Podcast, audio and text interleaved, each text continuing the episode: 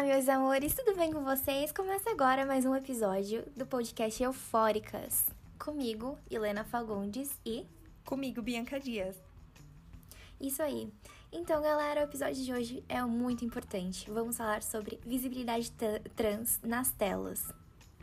E esse vai marcar o nosso nono episódio e hoje vamos contar com a presença de uma convidada incrível. Então, palmas para Sara Trajano, que é estudante de letras da Universidade Federal de São Paulo, que veio bater um papo com a gente hoje. Uhul! E... É, uh! É, então, nesse programa nós vamos falar sobre é, um documentário da Netflix super bom que a gente Demais. vai indicar para vocês no hashtag Eufóricas recomendam. E infelizmente eu não consegui ficar até o final da entrevista, porque ela foi gravada em outro dia, mas eu espero que vocês gostem. Que essa entrevista foi conduzida no final pela maravilhosa Bianca. Eu aqui, mesma. Né, E é isso, Ficou muito gente. legal, então ouça até o final. Então vamos lá para nossa famigerada parte do podcast que a gente traz os dados, né? Então, um estudo realizado pelo GLAAD, Aliança de Gays e Lésbicas contra a Difamação, diz que 80% dos americanos não conhecem pessoalmente uma pessoa transgênero e por isso a grande parte das informações que eles têm vem totalmente da mídia. Outro levantamento feito pela GLAAD, chamado Where We Are On é, TV, Onde Estamos na TV, aponta personagens LGBTQI+, representam um total de 10,4% nas telas. Além disso, a pesquisa mostra que existe 129, 120 personagens da comunidade espalhadas pelos canais Nos abertos. Estados Unidos, Max, interpretado pela atriz Daniela Cia, foi o primeiro personagem transmasculino em uma série que se chamava The L World, de 2006. E aqui no Brasil foi na novela As Filhas da Mãe, de 2001, que teve Ramona, interpretada pela Cláudia, Cláudia Raia, como uma mulher trans. O primeiro beijo trans na TV brasileira foi com a novela A Dona do Pedaço, com, de Valcir Carrasco, em 2019. Por esses números e pela visibilidade, nosso episódio de hoje é inspirado totalmente no documentário Disclosure de 2020 ou aqui no Brasil, Revelação da Netflix. Então já anotem aí, como a Mi já tinha dito antes, que é um documentário incrível que é muito bom, que traz temáticas que quase nunca a gente discute, né? Então vale a pena ser visto e revisto várias vezes. Então vamos começar essa entrevista importantíssima e mais uma vez obrigada Sara por ter topado essa entrevista. Então, seja bem-vinda, Sara. A gente fica muito, muito feliz que você tenha aceitado o nosso convite. E para começo de conversa, antes de tudo, a gente queria saber o seu nome, a sua idade e um breve resumo de quem você é. Bom, meu nome é Sara Trajano. Eu, eu tenho 22 anos. Eu sou de São Paulo, sou de Taquera, né, Zona Oeste mas desde 2016 eu moro em Araraquara, né? É, eu faço letras, sou estudante de letras, estou no meu último ano. Eu sou artista, eu sou drag queen, sou uma pessoa trans, uma mulher trans travesti. É, eu faço parte de um grupo, de um coletivo chamado Casa Estranha, que é um coletivo de multilinguagens artísticas, que tem o Vogue, né, a dança Vogue como centro da nossa linguagem. E desde 2016 eu tô aqui em Araraquara trabalhando, estudando. É isso, sou apresentadora de festas, já fiz muitas coisas aqui na, no interior. É isso, basicamente. Tudo para mim. Vamos começar agora, né, nossa entrevista. Vou fazer uma perguntinha sobre o documentário que você passou pra gente. Inclusive, é um documentário, assim, maravilhoso. Eu gostei muito de assistir agregou muita coisa para mim. Arrasou. Enfim, vou fazer a pergunta já, tá, Sara? O documentário já começa com essa frase: Quanto mais representação positiva houver, mais confiança a comunidade ganha, que nos coloca em maior perigo. O que você pensa a respeito dessa, dessa, dessa, já, dessa frase assim, impactante, assim, já no começo do documentário? Você acha que é a respeito do aumento dos ataques contra a comunidade trans? O que, você acha a respeito disso? O que, você acha dessa violência que so, é sofrida, assim, a tantas mulheres trans, homens trans, enfim? Eu gosto dessa frase porque é meio como um efeito rebote. Quando nós começamos. Quando é, o, esse documentário mostra a representação das pessoas trans é, de forma como até como, historicamente a gente era usada como chacota, como piada, como um ser inferior, né? Durante o documentário vai mostrando isso. E quando ela fala sobre essa, é, ela solta essa frase falando que a, quando nós começamos a ser representadas de boa forma, é, ou, também ela tem, sente medo porque as pessoas o, o, houve um efeito rebote, uma ação a uma, a uma reação, sabe? Dá para entender? Tipo, aquele, a, a transfobia não ia ficar parada, ela ia se articular e reagir contra a nossa representação. É, uma boa representação no meio, na, nos filmes, nas séries, na televisão no geral, no cinema, em Hollywood, enfim. E até um momento que nós éramos representadas e representados como seres de subclasse ou coisas que não existem, coisas como seres de ficção, estava tudo bem. Mas a partir do momento quando a gente é, começa a ser representada e representados enquanto pessoas reais, seres humanos que têm histórias e não é só sofrimento, não é só preconceito, mas trabalha, estuda, ama, chora, enfim, toda a complexidade de uma personagem mesmo, se a gente for falar de personagens dentro de séries, de cinema, de TV, é, isso causa uma revolta, né? Como pode essas pessoas pod é, começarem a ser representadas enquanto gente? Né? E isso a gente tem é, é, refletido na sociedade, de certa forma. Acho que é mais ou menos isso que essa frase quer dizer para mim. Eu entendo dessa forma, né? Sim, perfeita, Sara. Inclusive, você trouxe é, um próximo gancho para nossa pergunta, que é basicamente os serial, serial killers, psicopatas, pessoas assustadoras. Essas são algumas das características que o documentário também traz, mas que as séries e, e filmes davam às pessoas trans. É, então, eles citam, por exemplo, o filme O Silêncio dos Inocentes, de 1991, né? Para quem tá ouvindo a gente nunca assistiu esse filme, não sabe o que é. Então, o personagem no filme, ele é um assassino, que ele arranca a pele é, de suas vítimas, que em grande maioria são mulheres, e depois ele usa os cabelos, os seios, a pele para se apropriar da forma feminina, né? E o documentário fala exatamente sobre o quão é importante desconstruir isso, né? Essas características de que as pessoas trans é, são dadas como pessoas que não existem ou que são pessoas é, que são psicopatas. E a gente queria saber de você, o que, que é ser uma pessoa trans? Primeiro que essa representação de no, das pessoas trans enquanto serial killers, psicopatas, pedófilos, né? É muito comum isso, porque é desumanizar a pessoa, tirar, colocar ela como um, um ser ruim, asqueroso, tudo aquilo de ruim que envolve essas práticas horrorosas, criminosas, que, que colocam contra pessoas trans, né? É, ser uma pessoa trans, o que, que é trans, né? Esse termo trans, cis, cis e trans, vem da química, né? Trans é aquela aquela molécula da química que atravessa, que muda de lado. E cis, nas, nas, na, na química, é aquela molécula que mantém o seu lado, que o cis fica no mesmo lado. A molécula trans, ela atravessa, ela sai do lado. Então, esse termo dentro da, das questões de gênero é isso. Pessoas trans são aquelas pessoas que atravessam a expectativa de gênero que elas são impostas, não impostas, mas é, de certa forma, impostas durante a vida delas. Isso não quer dizer que pessoas cisgênero também não, não atravessem suas expectativas de gênero. Vide a imposição das mulheres. Isso não, as mulheres cis, com feminismo, elas atravessam a expectativa de gênero a partir do momento que se espera algo de mulheres.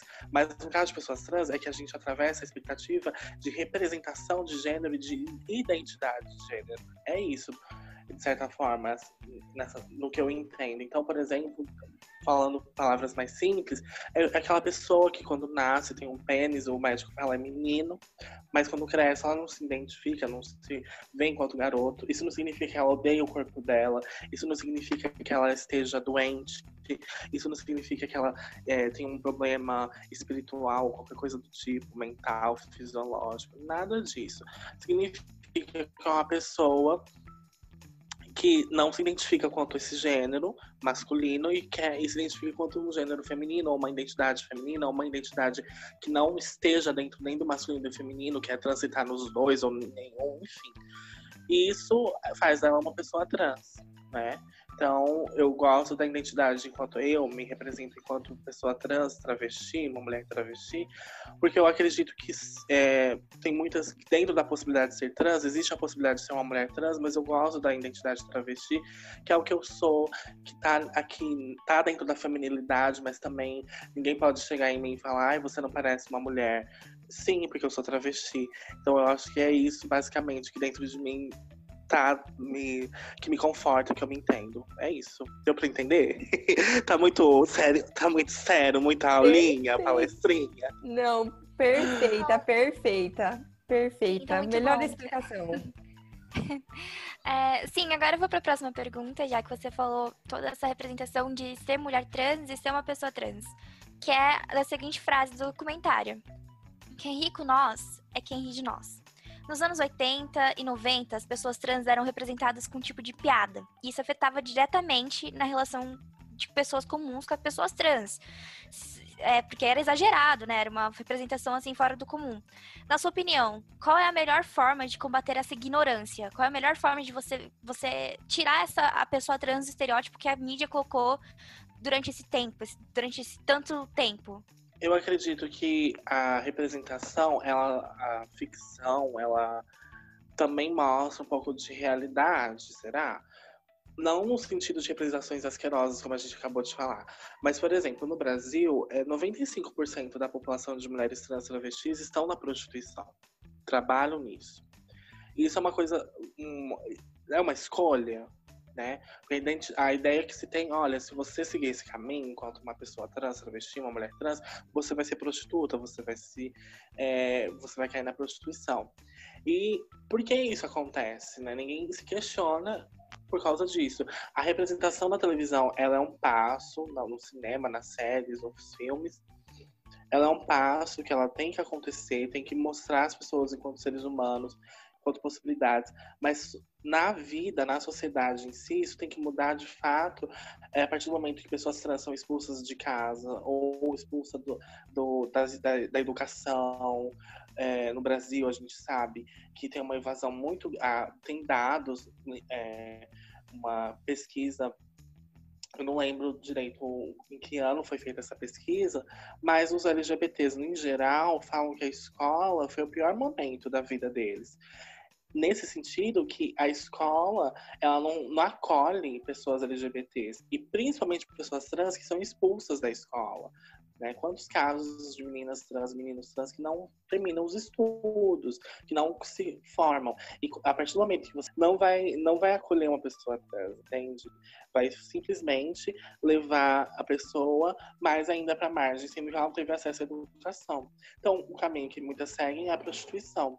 E isso faz com que a, a televisão, a mídia no geral, mostre, nos represente é, como seres é, abjetos, como pessoas que não têm um futuro, um caminho, coisas assim, sabe? Então eu acho que a televisão ela precisa representar a gente enquanto seres personagens complexos. O que eu falo, levando um pouquinho do meu conhecimento de, é, de professora de literatura, de estudante de letras, é, em relação à personagem é que as personagens LGBTs, no geral, elas são rasas, né? Elas não têm complexidade. Você pega ali o mocinho e a mocinha da história, que tem uma profundidade psicológica, dramática, de ações, e você pega as personagens coadjuvantes, e quando fala-se de personagens é, coadjuvantes LGBTs no geral são sempre rasas, né? São aquela, ou tem a bichinha engraçada, amiguinha da mocinha, que uma, é, em um episódio ela dá um beijo com outro cara, né? Sempre é assim.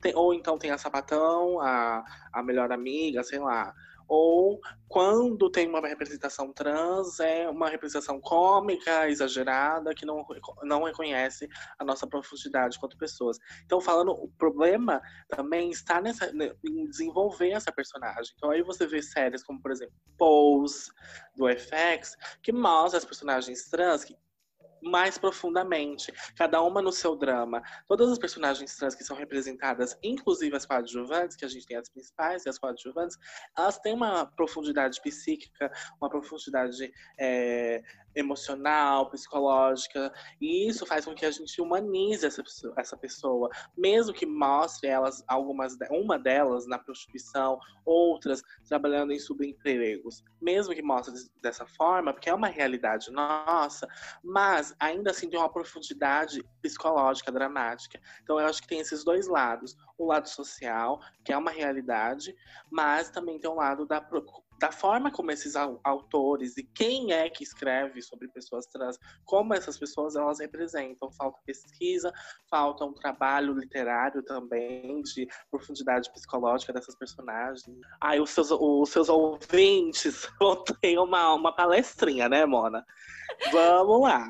Perfeita. Não, mas é verdade. Eu acho que é muito importante a gente parar de ter essa noção de que talvez vovózona, é, pica-pau, que são coisas que também são citadas no documentário, sejam as únicas formas de representação que a gente tem hoje em dia. A gente tem pose incrivelmente bem feita, como você também já trouxe, que tem é, personagens muito profundos, muito bem trabalhados, e pelo, por um diretor como Ryan Murphy, que ninguém esperava que talvez ele iria conseguir trazer uma obra assim, né? Então é importante a gente também ver essa, esses outros tipos de, de representatividade. E, claro, também abrir muito mais as portas para as pessoas trans, porque é, é uma precisa, sabe? É, eu, eu acredito, assim, eu não tenho lugar de fala, com, assim, que eu acho que a, a Sara tem mais propriedade de falar sobre isso.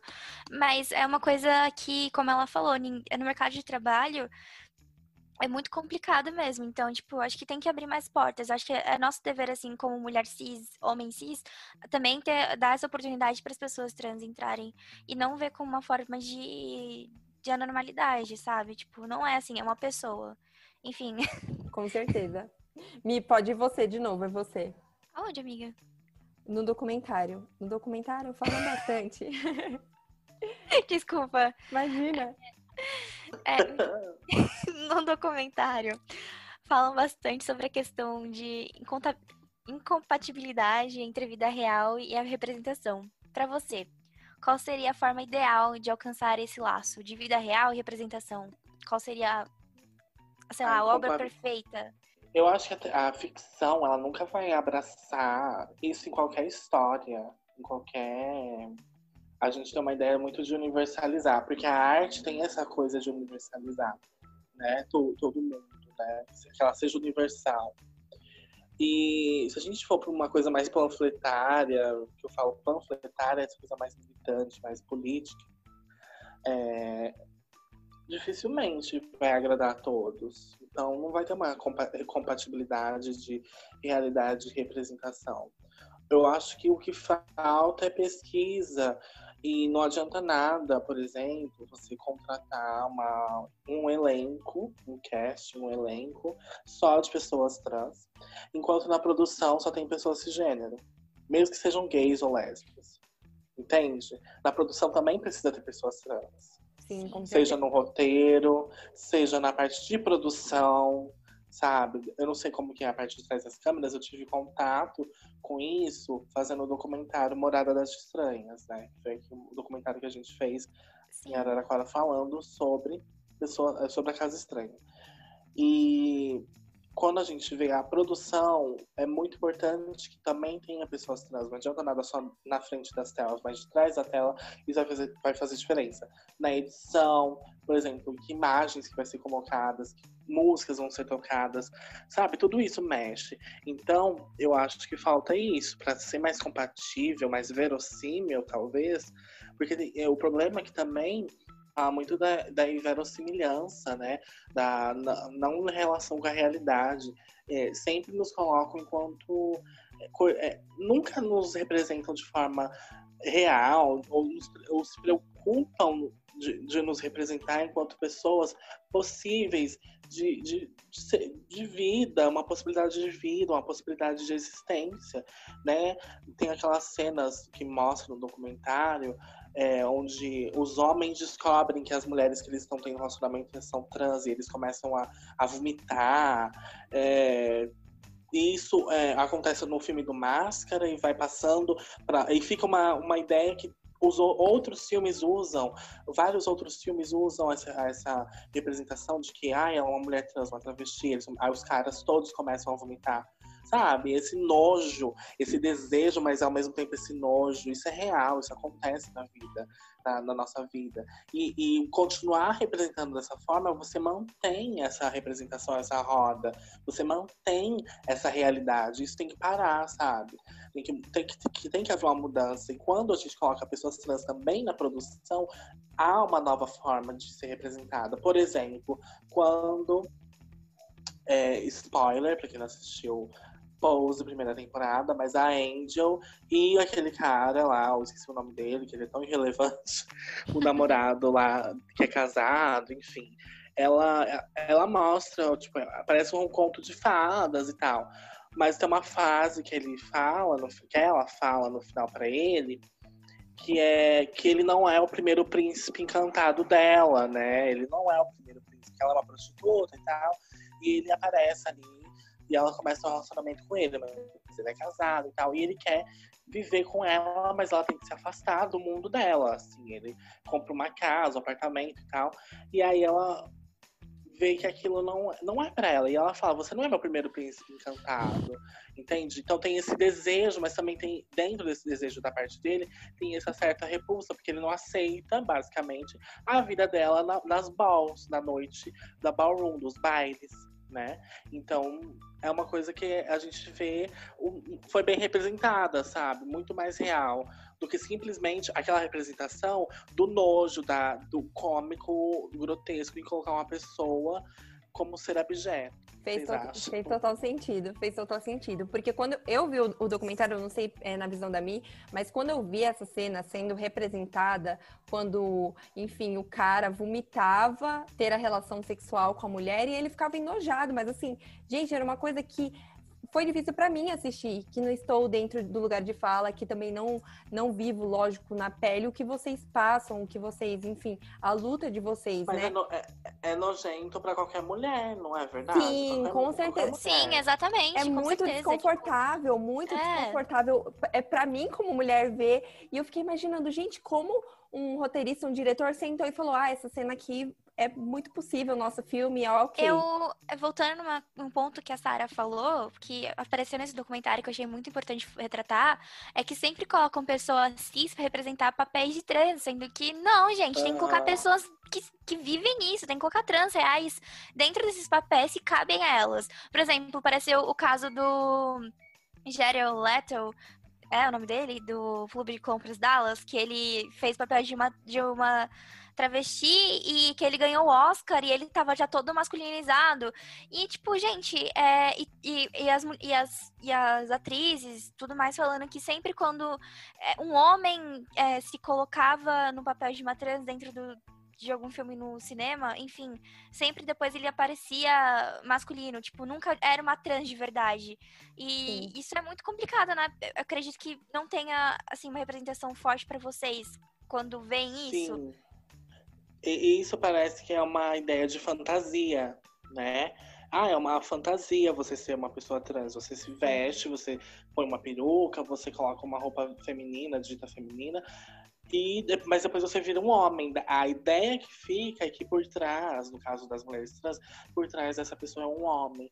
Ou então, quando é uma mulher cis representando um, um homem trans, como teve uma, uma um filme mostrou isso, Sim, é, o, é, homem, é Meninos Não Choram, Boys Don't Cry, é, que teve aquela atriz, é, é Kristen alguma coisa, que ela representou a, a enfim, pode continuar, desculpa. Não, isso, mas é, são histórias que mostram, tipo assim, é quase. Que nem a novela no Brasil, do, da Ivana, que vira Ivan. Tem Garota Dinamarquesa, que é um filme maravilhoso, que eu adoro aquele filme. Assisti eu também 2016. Sim. E ele mexeu muito comigo. É um filme que tem uma representação bonita e tal, é muito bonito. Só que a questão que a gente fala é, a gente não tira a qualidade do filme. Quando o filme é bom, bem feito, como Garota Dinamarquesa foi, como a novela Força do, Força do Querer, né? Que é do Ivan e da Ivana. É, a, a, apresentação foi muito bem feita, muito bonita. A atriz que fez, ela fez muito bem.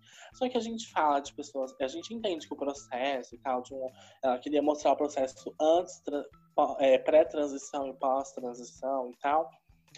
Só que a gente está falando que ainda assim, hoje, em 2020, já não é mais aceitável isso. Você querer falar de pessoas trans e só pessoas cisgêneras fazem papéis de pessoas trans. E depois, quando elas vão ganhar os prêmios, os nossos lugares, os homens vão lá, todos barbudos, com cara de macho, vestindo roupa de homem, falando que tá feliz por ter representado uma mulher trans. E aí a ideia é que fica, ah, então, de trás de uma mulher trans é um homem. Fica isso no subconsciente, entende? Então, esse é o babado todo que a gente fala de, de representação.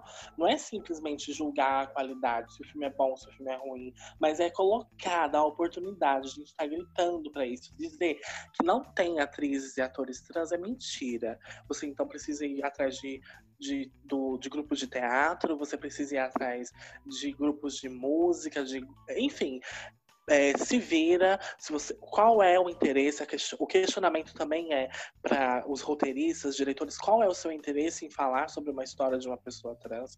Por que você quer falar sobre isso? Entende? Então, se você quer falar sobre isso, vá atrás de quem é. Entende? Tanto na produção quanto no elenco. Esse que é o babado, né, gente?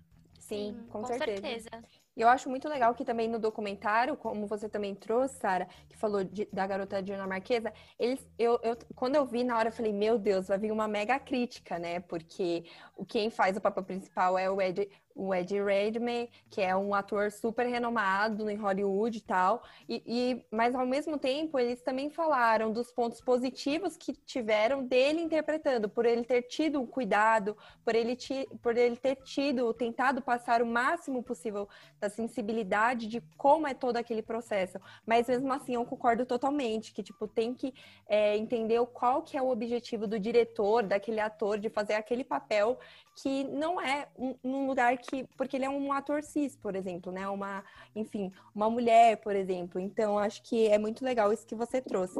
E também falando disso de personagens é, e sobre a visibilidade trans nas telas, a atriz Laverne Cox, né, conhecida por interpretar a personagem so Sofia na série Orange is the New Black de 2013, ela fala sobre ver personagens trans e a partir disso ter uma noção de como se reconhecer como trans, né? É, como foi para você se reconhecer como a pessoa que você é hoje? Tá, uma pergunta íntima, adoro. É, é um processo de uma vida, né? Assim, eu acho que eu nunca. Vocês me conhecem desde a escola e tudo. Pra quem não sabe, os ouvintes. A gente é. A Milena, principalmente, desde 2005. A Bianca, a gente é amiga desde 2013, né? No ensino Sim. médio. Mas a Bianca era amiga da Milena no ensino fundamental. Então, enfim, todas as amigas aqui, acho que os seus, os seus ouvintes sabem, né? E a gente cresceu, sempre fui uma criança mais afeminada, enfim tudo isso. Mas até então eu me entendia somente como fui crescendo, não quando eu era criança. Quando eu era criança eu, nem, eu não sabia de nada disso, lógico. Quando eu fui adolescente, fui crescendo, eu só me entendi, eu me entendi enquanto um, um gay, um menino gay, só que eu não me, mesmo assim, ser gay não me, não me contentava, completava.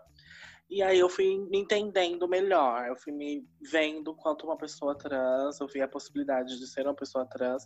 Só que foi muito demorado para eu poder me, me colocar no mundo enquanto pessoa trans. Só depois da faculdade, só depois de conviver com outras meninas trans, só depois de perceber que isso é possível, mesmo com todas as dificuldades. Só depois de falar, de ver também, ó, oh, você não precisa fazer tantas coisas no seu corpo para você ser uma mulher trans ou um travesti no caso. É, e eu falei, nossa, que bom, eu achava que a gente tinha que mudar totalmente o corpo. E eu falo, eu tenho, eu quero fazer mudanças, mas não brutais, não bruscas, de forma assim, no instalar de dedos, não é isso. E aí eu comecei a, a ver a possibilidade de ser. Mas durante a minha vida, eu lembro quando era criança, passava no programa. Vocês lembram do programa da Hebe? Toda segunda-feira, né? E aí eu lembro que era muito pequena, eu era, devia ter uns 4, 5 anos na época que a Nani People ainda era repórter da Abby, faz muito tempo, né?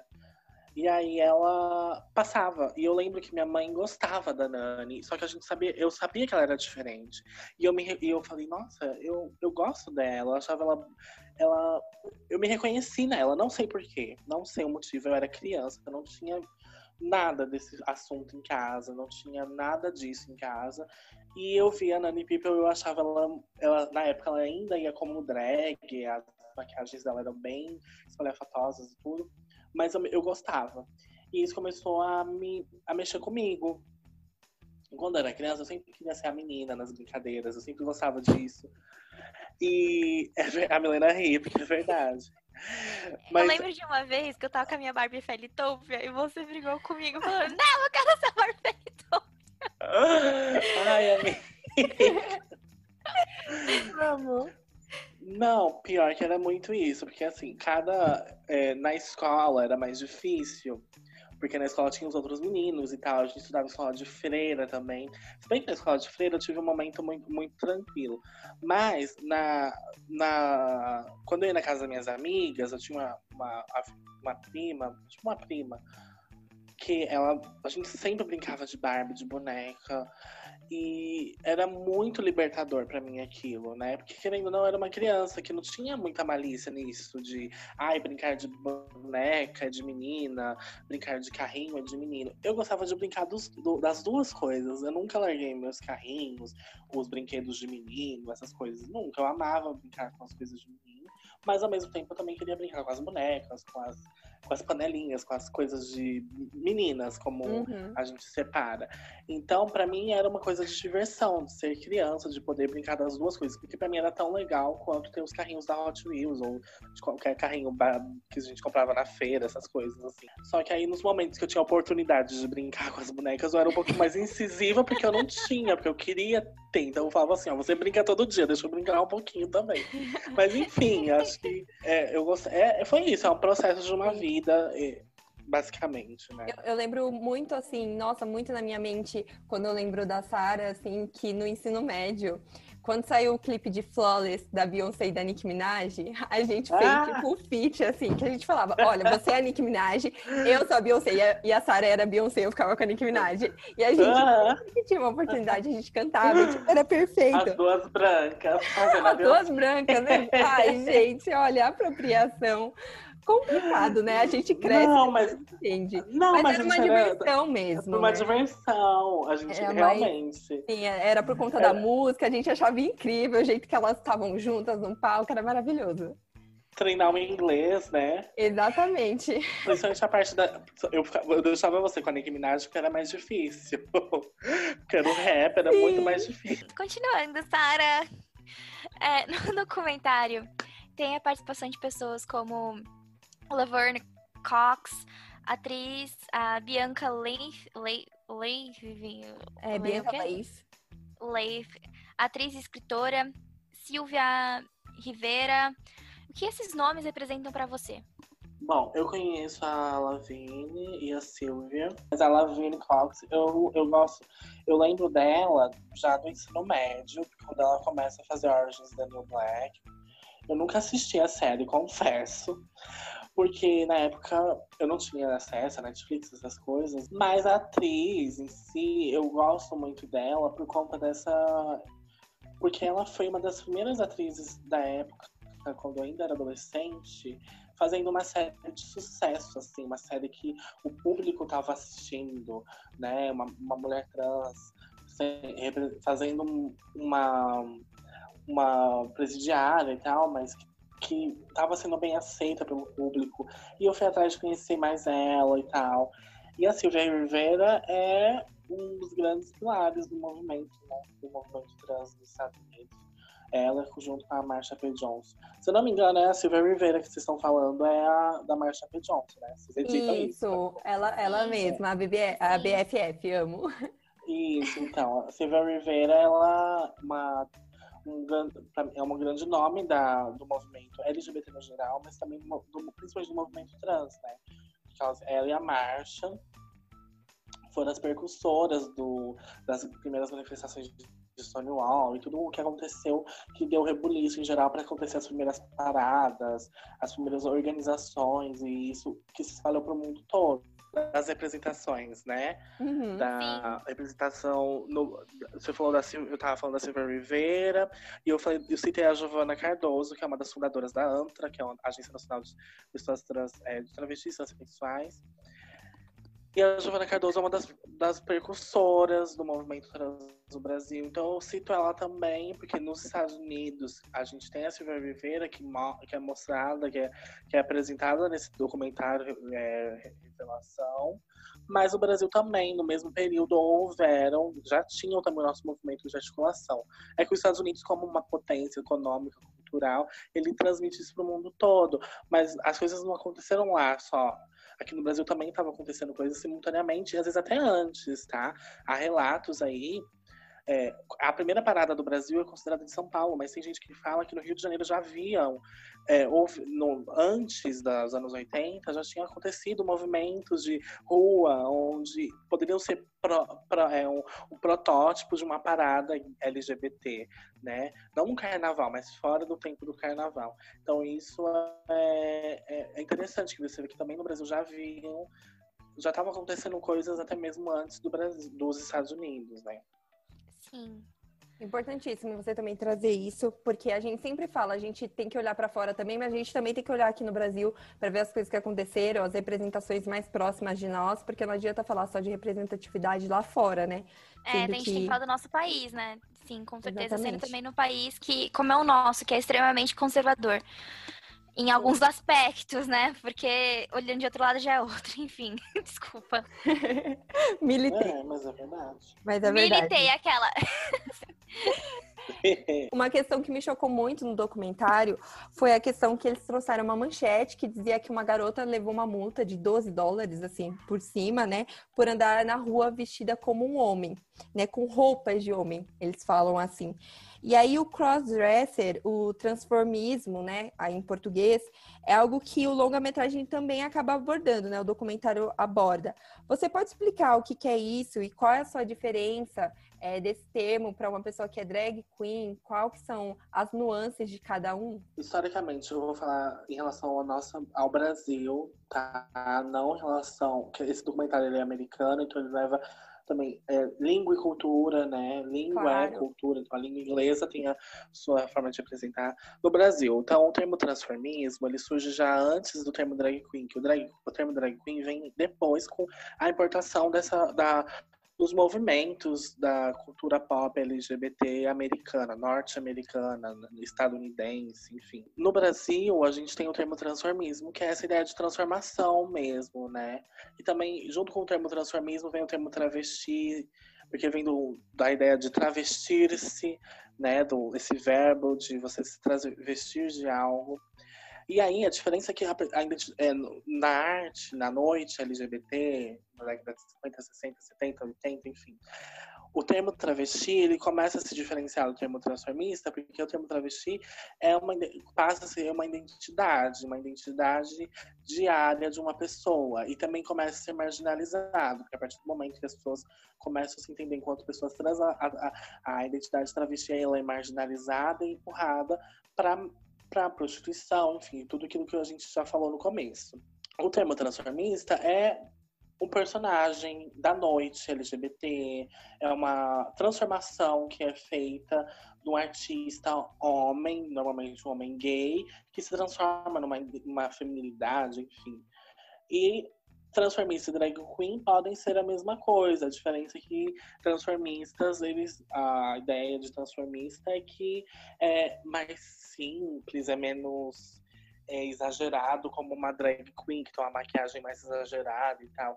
E drag queen, qualquer pessoa pode ser drag queen, pode ser um homem gay, hoje em dia pode, tem muitas mulheres cis que fazem drag. Sempre teve mulheres trans travestis que fazem drag queen. Ai, como assim? Que confuso. É, existem pessoas trans, mulheres trans travestis que fazem drag queen, porque a gente sabe separar uma personagem de uma identidade diária. São coisas distintas, entende? Eu não uso maquiagem cobrindo, eu não cubro minha sobrancelha toda vez que eu saio Pra, mesmo que eu vou maquiada, entende? Eu cubro minha sobrancelha, eu faço maquiagens exageradas quando eu tô montada. Não uso peruca toda vez que eu, que eu saio. Posso até usar, mas não é, não é faz parte de, não é uma coisa que eu faça sempre. Eu uso peruca, mas quando eu me monto de drag, aí eu faço questão de usar peruca, pôr salto, enfim, fazer toda aquela coisa bem brilho, glamour, enfim, taetês, tudo isso. E também drag pode ser uma apresentação não só de uma feminilidade, mas pode ser coisas diferentes. Convido vocês a conhecerem a Alma Negro, que é uma drag queen que tem uma é, enfim, vai ver o trabalho dela e de várias outras, que tem um, um, um lance que vai além só de ser uma coisa, ah, eu vou fazer uma imagem de uma mulher. Não. Tem drag kings, enfim. E o crossdresser eu acho que tem a ver muito com crossdresser Brasil, que é uma coisa. Enfim, eu, eu não entendo muito bem crossdressers. São pessoas que gostam de se vestir com roupas ditas femininas, por uma necessidade de, de vida, mas também uma necessidade sexual, enfim, eu não sei muito bem. É diferente da, da travesti. É, um pouco, é diferente da travesti, porque nós travestis a gente tem uma identidade de, de vida, de ser visto enquanto uma feminilidade, não só como uma necessidade sexual, mas sobre sexo apenas. Entende? Perfeito, hein? entendi. Maravilhoso. Maravilhoso você trazer isso também, porque eu acho que tem muitas pessoas que têm dúvida e também é uma forma de acabar aprendendo sobre isso, que é muito legal a gente sempre pesquisar, sempre, enfim, procurar esses temas que a gente não tem conhecimento. E agora fala. Ah, e uma coisa que eu queria ah, falar. Pode falar. Ah, só, desculpa te cortar. Imagina, o programa é seu. Mulher trans travesti. Por favor, por favor. Mas muita gente pergunta a diferença entre mulher trans e travesti. Tipo, gente, não tem diferença, tá? Ah, antigamente falavam que era que queria ser operada, não sei o que, não sei o que, fazer a operação de redesignação sexual e blá blá blá. Não tem, sabe? Termo travesti surge no Brasil, é um termo latino-americano, não pode ser traduzido. Entende? É um termo como, por exemplo, tem as rígidas da Índia, enfim. Tem mulheres trans que não são operadas, tem travestis que são operadas, e isso vai dar identidade de cada uma de como quer ser chamada. Que o nome mulher trans ele surge na medicina, essa é a diferença, transexual. Como eu falei no começo, que esse termo trans ele é da química, cis e trans é da química, então ele surge na, na medicina, né, onde tem esse contato com esses termos. Né? Perfeita, perfeita. Muito importante você também trazer isso, porque realmente, de fato, as pessoas têm dúvida, muita dúvida sobre isso. Fica, não, mas uma coisa é diferente da outra. E é importante trazer que não, não é a mesma coisa. E também trazer essa questão de importância de valorizar é, a questão também da língua brasileira, né? Que a gente não pode ficar tentando traduzir ou trazer outras formas de, de enfim, dar um significado a isso. E agora, mudando Exatamente. um pouco de tema, né? falando de cinema, é, o documentário mo mostra muito que transgêneros e o cinema sempre estão muito interligados, né? Sempre foram coisas muito ligadas uma à outra. Mas ainda assim, claro, como a gente já discutiu até anteriormente, tem as suas problemáticas nessa representação, né? Então, eu queria saber o que, que, você acha de tudo isso. Assim, você já comentou um pouco no começo do programa, né? Mas teve uma, uma, um certo ponto, assim, que eu fiquei chocada, que é, recentemente eu estou fazendo um curso. E aí eu lembro que o professor pontua muito sobre o D.W. Griffith, que é um dos maiores é, diretores, enfim, cineastas considerados, né? E ele traz o filme, no documentário trazem um filme Judith é, de Betúlia, né, de 1914, que é um dos filmes conhecidos por ser um dos primeiros a usar uma narrativa cinematográfica que tem um corte de cena para ter uma continuação. E aí mostram que esse cineasta que é mega conhecido, ele é mega, mega preconceituoso, mega também racista e quase ninguém fala disso. Só fala da, das coisas que, nossa, olha o nome dele, como ele é grande. Mas eu acho muito importante o documentário ter trazido isso, porque eu particularmente não sabia. E eu fiquei totalmente chocada quando vi uma coisa dessa. Então, isso é, ver... isso é muito pesado, porque você vê na gênese do cinema, quando ele faz toda essa, essa, muda... essa importante muda...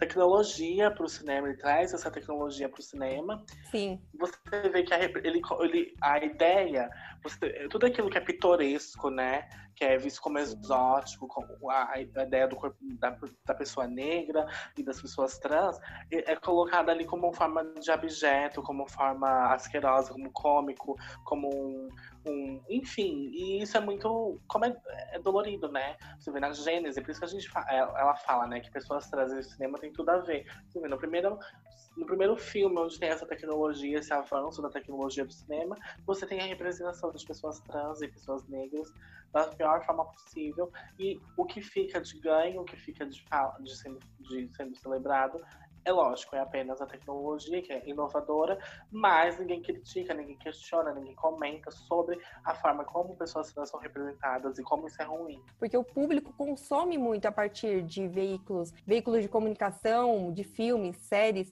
e aí quando tem esse tipo de representação, quando você ainda tem uma aula em 2020 que mostra ele como uma grande pessoa, mas também não mostra é, as mazelas do seu trabalho, eu acho que é aí que mora o problema também, né? Porque fica como se fosse uma única história e a história que ele conta é, ok, tá tudo bem, sabe? Foi uma coisa da época, sendo que não, acho que é importante a gente trazer essa desconstrução para o debate. Também acho. E aí, a gente trouxe esse quadro aqui falando DW, I'm so sorry, sweetie, mas a gente vai ter que quebrar os tabus. Então, Sara, a gente queria saber se você podia explicar de uma forma bem resumida é, para os nossos ouvintes o que, qual é a diferença, a principal diferença entre queer, drag queen e uma pessoa trans? Queer é um termo que vem dos Estados Unidos, do, da língua inglesa. O queer, para mim, poderia ser dito quanto a bicha sapatão do Brasil, sabe? Essa identidade onde homens cis gays, mulheres cis lésbicas se identificam. Uhum. Então, é o que é o diferente, né? O estranho, sei lá. Então, para mim, no Brasil, hoje em dia, muita gente começa a apoderar mais sendo que o nosso português já tinha, na nossa língua brasileira, nosso português brasileiro, na nossa cultura brasileira já tinha, e talvez faça sentido no norte, mas às vezes no sul, aqui no nosso Brasil, na nossa identidade latino-americana, não faça tanto sentido. Eu não sei, eu respeito quem se identifique quanto queer no Brasil.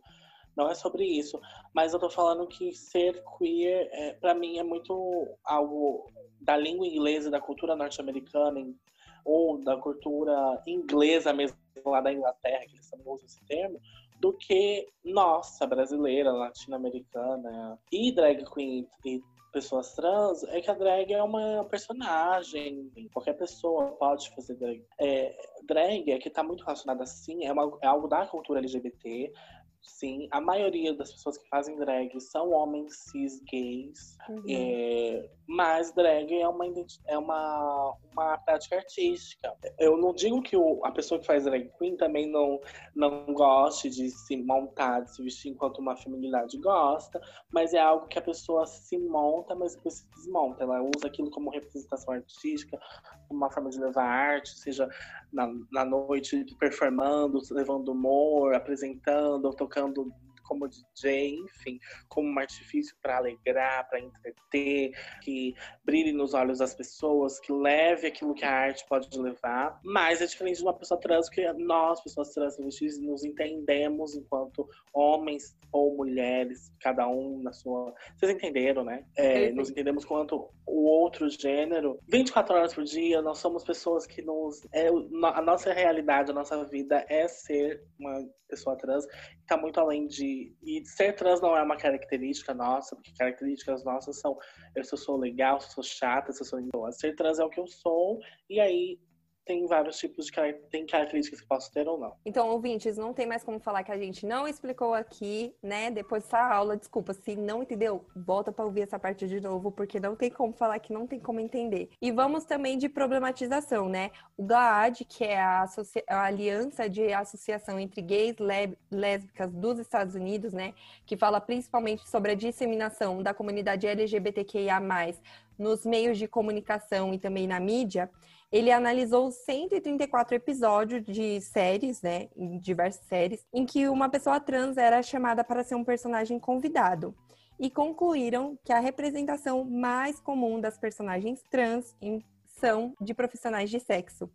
E aí, Sara, eu queria saber a sua opinião sobre isso. E aí ele também, eles também trazem a parte de as séries policiais também, que é algo que a gente pode discutir, de, é, séries médicas, que foi algo que, nossa, nunca tinha parado para pensar nesse tipo de estereótipos que eles ficavam reforçando nas séries. Então, representar as pessoas trans, como as mulheres trans, na verdade, as travestis, como profissionais do sexo, é uma, um reflexo da, da realidade, infelizmente. E isso precisa ser. A televisão e o cinema, ele pode ajudar a gente representando de outras formas, como no caso Sense8, né? Tem a personagem trans que ela não é prostituta. E outras também. Pose Mostra, tem a Angel, que é prostituta, mas tem a. a... Ai, gente, é o nome da principal. ai, a Blanca. A Blanca, ela não a é Blanca, prostituta. Sim. E outras, e outras meninas também não são prostitutas na série. E isso mostra uma possibilidade da gente existir. É, o problema é que, para mim, é, isso tem que ser mudado socialmente. E a gente tem. É muito. A luta. É, a gente está falando de políticas públicas no mundo todo. Se nos Estados Unidos é assim, imagina no Brasil. Entende? Sim. Então, eu acho que o problema maior é socialmente. Mas a televisão, a, o cinema, eu falo televisão, mas é a mídia pode caminhar contra isso, pode mostrar de outra forma a nossa realidade. Eu lembro que eu fui pesquisar do. acho que foi o Law and Order, sabe? Hum. Que é a série do Law, Law and Order. Eu fui ver sobre personagens trans quando aparece, e é muito pesado, tipo, coisas bem. ou assassinatos, ou. enfim, coisas bem pesadas. Lógico, é uma série policial, vai mostrar isso e tal, mas a gente só vê. A gente, mas assim, não é só um episódio, são vários, tem vários episódios de travestis, de gays, de lésbicas. E é onde você vê bastante, né? Nas séries policiais e médicas, onde aparece Demais. muito. Diferente de uma, de uma série onde. de um, de um romance, de, de uma série fantástica, enfim. É, e quando tem aquilo que a gente falou no começo, sempre são personagens rasas, personagens sem aprofundamento. É, a única, qual que é a função dessa personagem? Ser gay, ser travesti. Essa é a função, essa é a característica dela e é só isso que ela faz da vida. E aí eu fiquei muito chocada quando aparece a Candice Kane, né? Que ela é uma atriz, uma mulher trans e fala que foi convidada para fazer uma parte, uma, um papel que, de convidada no CSI New York. E aí a cena dela era literalmente, ela era uma dançarina da boate, ela foi assassinada no banheiro. E aí quando pegam o corpo dela, ficam falando: "Ai, olha o tamanho das mãos dela.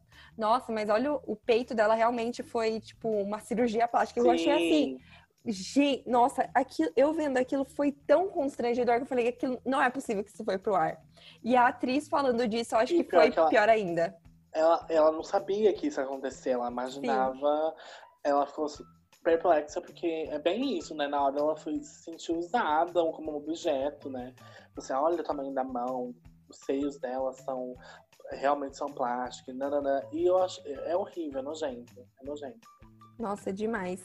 E eu acho que é importante isso que você também falou, que você traz bastante, que tem que também ter a representação nas telas, mas a gente também tem que ver a vida real, como essas pessoas estão sendo representadas, elas estão sendo ouvidas, tem políticas públicas para elas. Eu acho que também é muito importante a gente também saber que a representação ela é em todas as esferas, não só da, da tela, né, não só da TV, enfim. É, também no longa-metragem eles falam sobre Stonewall, né, onde Orgulho começou, um filme de 2015, que foi uma série, para quem não sabe, foi uma série de protestos e rebeliões que aconteceram em 1969 da comunidade LGBTQIA+, contra a invasão e ataques frequentes de, é, da polícia, né, de policiais de Nova York, em um bar muito conhecido também em Nova York. E aí eu queria saber, Sara, como é que foi para você ver aquele tipo de representação de um monte de bar com pessoas brancos, em sua grande maioria, e no documentário eles falam, olha, aquela não é a representação fiel de como era Stonewall.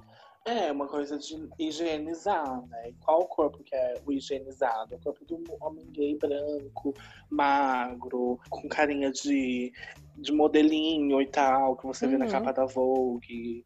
É isso. E sendo que, primeiro que em Stonewall é uma revolta que acontece liderada por Marsha P. Johnson, uma mulher trans, uma travesti negra, americana, periférica, que era impedida muitas das vezes de entrar dentro do bar, porque o bar era como um bar gay, então apenas homens gays podiam entrar. Naquele dia ela se revolta porque a polícia toda vez prendia, levavam presos as pessoas, porque o babado de Stonewall era fora, era fora, né? Porque era onde as bichas não podiam, as bichas que não podiam entrar ficavam fora, na frente do bar. E os machinhos brancos é, branquinho, gayzinho, entrava dentro. Desculpa quem não, não entender, mas é isso, esse é o babado. É, entravam dentro do bar. E as bichas mesmo ficavam fora, as travas, ficava fora, sapatão ficava fora, todo mundo ficava ali fora. E a polícia sempre levava presa quem? Elas, que estavam ali fora, né? Uhum. E o filme, ele mostra o, quem é, o, quem tá no, no, na, no foco, né, das cenas. A gente pegar ali o, o cartaz do filme, né, como a foto, é um homem, um menino branco, né, tá na frente. Não era para ser ele, era para ser Marsha P. Johnson, né?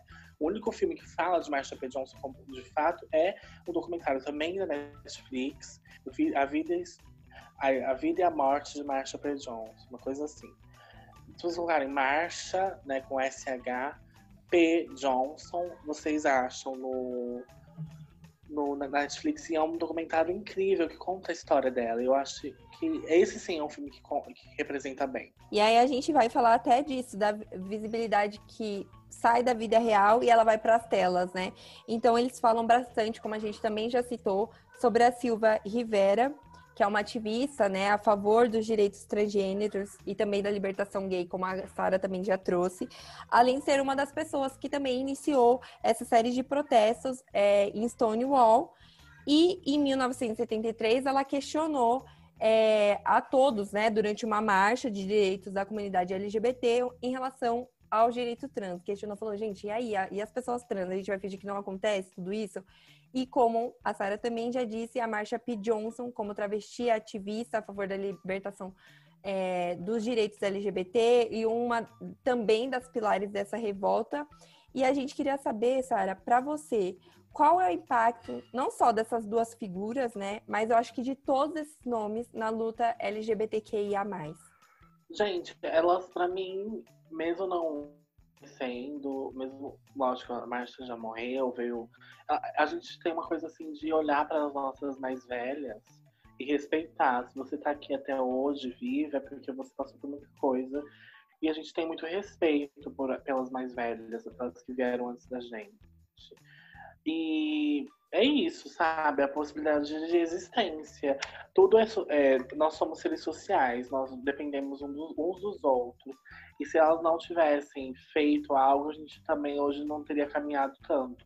Apesar da, da dificuldade, das dificuldades, dos atrasos, das, da gente ainda estar reivindicando por vida, muito, a, o que elas fizeram foi muito importante. Tudo que elas fizeram pra, pra gente deu a possibilidade de, de existência hoje, de caminhar no Brasil que existe hoje.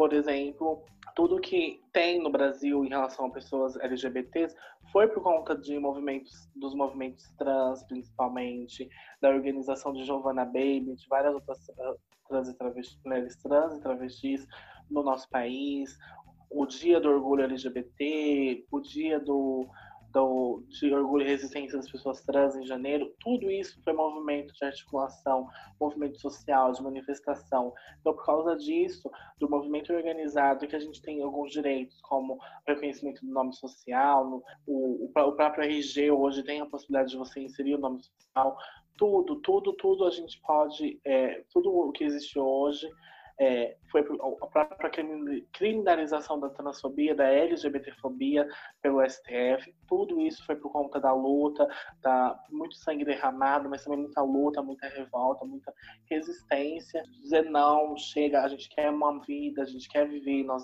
porque o Estado exige da gente responsabilidades, mas ele não cumpre, ele nos, ele, ele, no, ele nos negligencia enquanto pessoas, enquanto cidadãos, nós, pessoas LGBTs. Então a gente quer uma mudança. Então é tudo trabalho, é muito, é muita luta e nenhum direito a menos para elas, né, gata? A gente não vai, não vai permitir que governos de é, governos neofascistas, governos como esse que a gente está vivendo, super é, conservadores e atrasados, tirem os nossos direitos, né, que foram conquistados com muito suor, muito, muita resistência, muita luta. Perfeita, Sara, perfeita. Então é isso, elas me inspiram dessa forma. Não poderia ter sido mais bem pontuado. Inclusive, o ministro da Educação, gente, ó, já fica aqui um recado, né? Se vocês não viram o que aconteceu, já é bom vocês irem dar uma pesquisada e se informarem sobre isso. Ah, eu, assim, eu acho que. Eu, eu sou professora, né? Eu sou professora de língua portuguesa, dou aula em cursinho, um cursinho popular aqui em Araraquara. E a educação, ela sempre é o meio de barrar, ela é o principal meio, eu acho. Eu, enquanto estudante de educação, de letras, eu vejo que a educação, ela é onde, como a gente, eu falei do, dessa pesquisa, que a escola é o lugar que pessoas LGBTs mais sentem medo, que mais sofreram, que onde é por causa que a educação ela pode ser libertadora, mas também ela pode ser repressora, ela pode impedir que a gente se, se desenvolva. E se houvesse uma educação sexual de fato, não para ensinar pessoas a serem gays, travestis, nada disso, mas uma educação sexual onde proteger crianças de abuso, onde na idade certa, no momento certo, falando ali da adolescência, do ensino médio, se discutisse sobre é, prevenção de gravidez, de, ISTs, né, é, e falasse também sobre a diversidade de gênero e sexualidade, a gente estaria caminhando muito melhor. Não é sobre imposição, não é sobre é, ofender a religião de ninguém. Não. É sobre também olhar enquanto pessoa, nós, olhar a nossa existência e dizer que nós, e colocar a gente em pauta na sociedade, não só é, nos excluir dela. Entende? Com certeza, Sara, muito bem pontuado também, é, trazendo um pouco da parte de mídia, de comunicação. A GAAD, né, que foi também uma parte que eu já citei aqui no nosso podcast, no nosso episódio, que é a Aliança de Gays e Lésbicas contra a Difamação, ela possui diversos materiais que para pessoas que trabalham na mídia, seja jornalistas, escritores, para se educar sobre pessoas trans, a comunidade LGBTQIA+, como um todo. E Sara, você acha que hoje em dia a mídia ela continua ignorante sobre alguns aspectos da comunidade, a, também sobre respeito, porque é um, uma coisa que o documentário também trata, a Oprah sendo totalmente desrespeitosa, fazendo uma entrevista com uma mulher trans, perguntando sobre coisas que não se deve perguntar. Ou, ou é algo que você vê que está mudando? Como é que você vê isso? Eu acho que ainda não. A gente vê dois lados, né? Um lado, quando uma. Quando a mídia. A mídia só se, adaptou por conta da, de nós, da nossa pressão, de nós reivindicarmos coisas. Porque no começo sempre é visto como mimimi, como uma, uma coisa que não faz sentido, que não precisa, mas a gente está falando de formas. Ninguém chega a uma pessoa, ninguém, por exemplo, mulheres sofrem assédios em, em entrevistas. Tem uma, uma pesquisa incrível, até um, um, Não é um documentário, mas é um vídeo na internet que mostra as, as mulheres, mulheres atrizes famosas, os tipos de perguntas que elas recebem. E isso já vem por conta do machismo na, na, na nossa sociedade. Uhum. E aí, tem coisas que nós, pessoas trans, também recebemos perguntas. Por exemplo, sobre a nossa genitália, sobre o nosso corpo, sobre como coisas absurdas que ninguém faria essa pergunta para nenhuma pessoa cis né? Uhum. As mulheres sofrem machismo, no, há perguntas machistas sobre o relacionamento delas, sobre elas quererem ou não serem mães, se, isso, se tal coisa que elas fazem atrapalham elas, e coisas absurdas. Aí você não. Que nem a Lady Gaga, é, uma entrevista icônica dela no começo da carreira, onde o cara pergunta se não era, era algo distrativo na, cultura, na música dela, ela falar sobre sexo, sobre drogas, ou não drogas, sexo, sobre. Enfim, se não era algo que era distrativo, distra, é, distrativo, essa palavra existe, não sei, mas se não distrairia o público, não seria, não seria menos. E ela fala que se ela fosse um homem sentada ali na frente dele, coçando o saco e falando sobre rock and roll, sexo, como ele gosta de fuder garotas e sobre como ele ama carros, ela seria é, levada como uma, um rockstar. Aí ela responde, eu sou uma rockstar. É e ele fica quieto assim. Porque realmente, entende? Porque para mulheres há coisas que, não, que fazem perguntas, para homens não. Quando a gente fala de pessoas trans e cis, a barreira ainda é muito maior. Tem coisas que nos perguntam que não fazem o menor sentido. E a mídia precisa ser mudada, ser moldada nesse tipo, nesse, nesse momento. E nos escutar. Nos escutem e aprendam com a gente. É isso, sabe? E informação tem. Por exemplo, a gente pegar todas as pautas hoje em dia que são vigentes, nós estamos reivindicando por vida. Nós, pessoas trans, quando a gente fala, por exemplo, da, da representatividade de pessoas com PCD, pessoas com deficiência, não dá pra gente saber de tudo, não dá pra gente ser a conhecedora de todos os assuntos, não, nunca a gente vai, não vai ser a gente não vai ser livre de cometer gafes e preconceitos, Com mas certeza. é saber olhar e procurar esse, sabe, você quer falar de tal assunto? Pesquisa. Você quer levar para o seu programa a pessoa atrás da assistir? Pesquisa. Exatamente. Querem falar de tudo e ao mesmo tempo não sabem de nada, né? Então eles chegam lá, Exato. fazem aquela entrevista. Lava... Essa entrevista da Lady Gaga ela é icônica.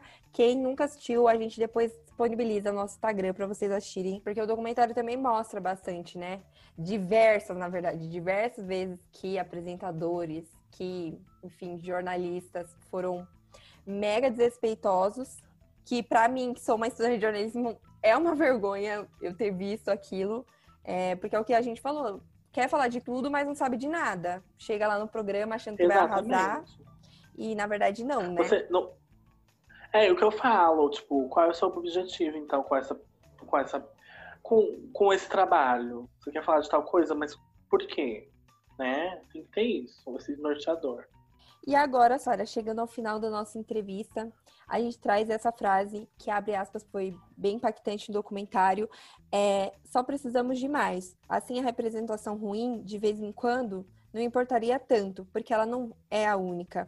Então, se você pudesse falar algo é, sobre a visibilidade trans e para todas as pessoas que estão nos ouvindo, o que você falaria? O que você quer falar? Esse espaço é seu agora. Eu gostei muito, eu gosto muito dessa frase.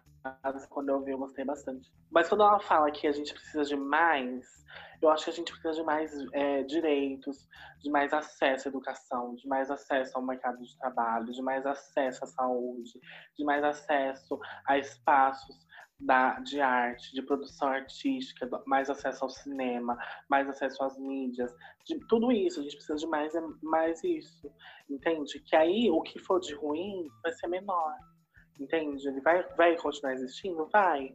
Porque a gente sabe que a transfobia ela vai continuar existindo, mas ainda assim o que é de bom, o que vai ser maior em relação à transfobia. Não sei se faz sentido. Então eu acho que cabe as, as, a, a transfobia ela não é um problema das pessoas trans, é um problema das pessoas cisgênero. Nos responsabilizar, não é sobre culpa. Ah, eu não me, me perdoa, me desculpa. Não, eu também não, eu não, não tô aqui para tipo, te perdoar, para te desculpar de nada. Eu tô, tô aqui para apresentar a possibilidade de nova vida para todo mundo. É, eu não sou a detentora, a detentora de todo saber, de todo conhecimento, porque mesmo enquanto trans, eu aprendi sobre ser trans, sobre transfobia, porque é isso. Da mesma forma como eu aprendo sobre racismo. É um, é um algo diário. É aquilo que você pode fazer no seu meio, no seu, na sua vida. Quando um amigo fizer uma piadinha transfóbica, quando uma amiga falar, nossa, você tá com voz de traveco, você tá parecendo um traveco.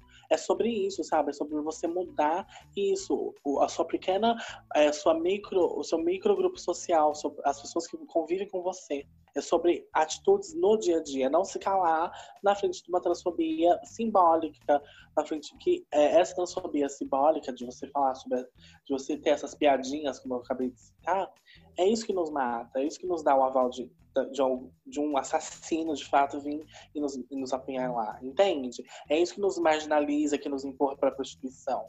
É, é isso, sabe? Então, esse é o trabalho, é um trabalho de, de base entre nós. A Como eu vou mudar a sociedade? Com a minha família, com meus amigos, com as pessoas que convivem comigo. E tem uma frase da, de uma autora nigeriana que eu acho que ela representa muito isso. Que ela sempre fala que é a Chimamanda Ngozi, que inclusive é a pessoa que fez a intro né, de Flawless, da música da Beyoncé com a Nicki Minaj que ela fala sobre o perigo de ter uma única história, porque essa única história é repetidamente colocada na, na boca do pessoal, é repetidamente colocada em livros, e as pessoas acham que está tudo bem. E aí ela acaba se tornando uma história verdadeira e uma única história. Sendo que não, que a história é muito diversa, tem muitos lados para serem ouvidos, discutidos e desconstruídos também. A gente fica muito feliz de você ter participado conosco do nosso podcast, para você ter vindo aqui para compartilhar conosco seu conhecimento, a sua história também. Então a gente fica eternamente grata.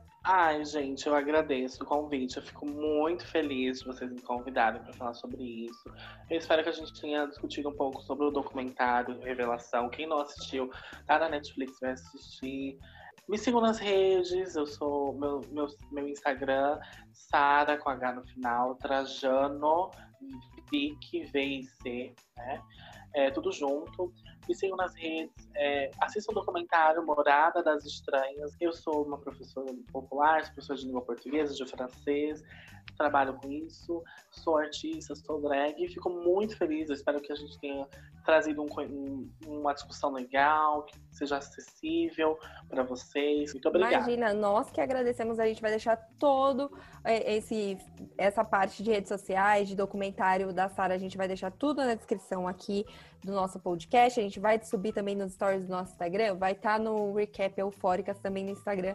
Então também não deixe de conferir lá, a gente vai colocar e acabou a nossa entrevista maravilhosa com a Sara.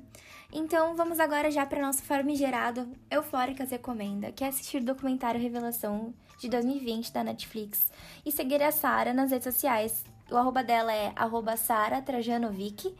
E é isso, a gente queria mais uma vez agradecer a Sara e espero que vocês compartilhem esse episódio super importante com seus amigos, famílias, enfim todo mundo. E como a Mi já disse, mais uma vez, muito, muito obrigada pela Sara, por ela vir compartilhar o conhecimento dela conosco.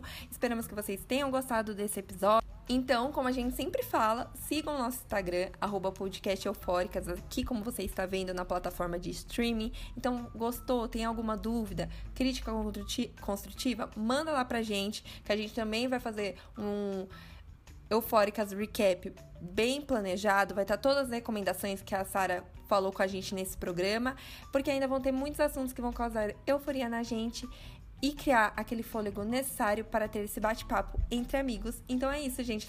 A gente espera que vocês tenham gostado. É isso aí, gente. Então vamos para os nossos créditos. Roteiro, Bianca Dias. Sonoplastia, Milena Fagundes.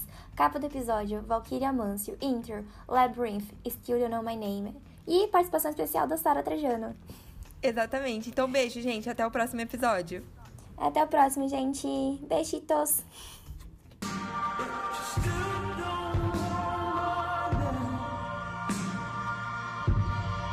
Yeah.